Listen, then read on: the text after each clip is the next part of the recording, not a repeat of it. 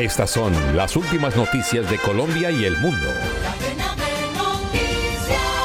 Cuatro indígenas menores de edad habrían sido asesinados por disidencias de las FARC.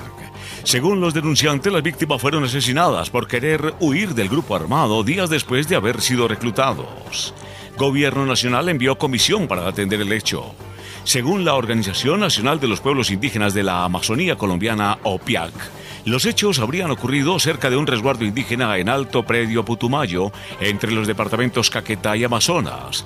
Tras lo ocurrido, el presidente de la República, Gustavo Petro, se manifestó en sus redes sociales condenando los hechos en medio del proceso de paz total que adelanta el gobierno nacional con los diferentes grupos armados que se mantienen vigentes en todo el territorio nacional.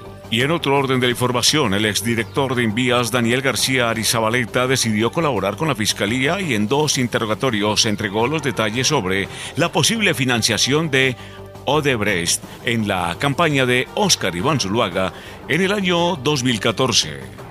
García Arizabaleta, en palabras de otros testigos, era el hombre de confianza de Odebrecht, al punto que habría servido para lograr la adjudicación de la Ruta del Sol, sector 2. Y al cierre, 27 lotes de café finalistas fueron subastados ante compradores nacionales e internacionales un día después de la premiación de los mejores lotes para los atributos de acidez, cuerpo, suavidad y balance, así como el café más exótico.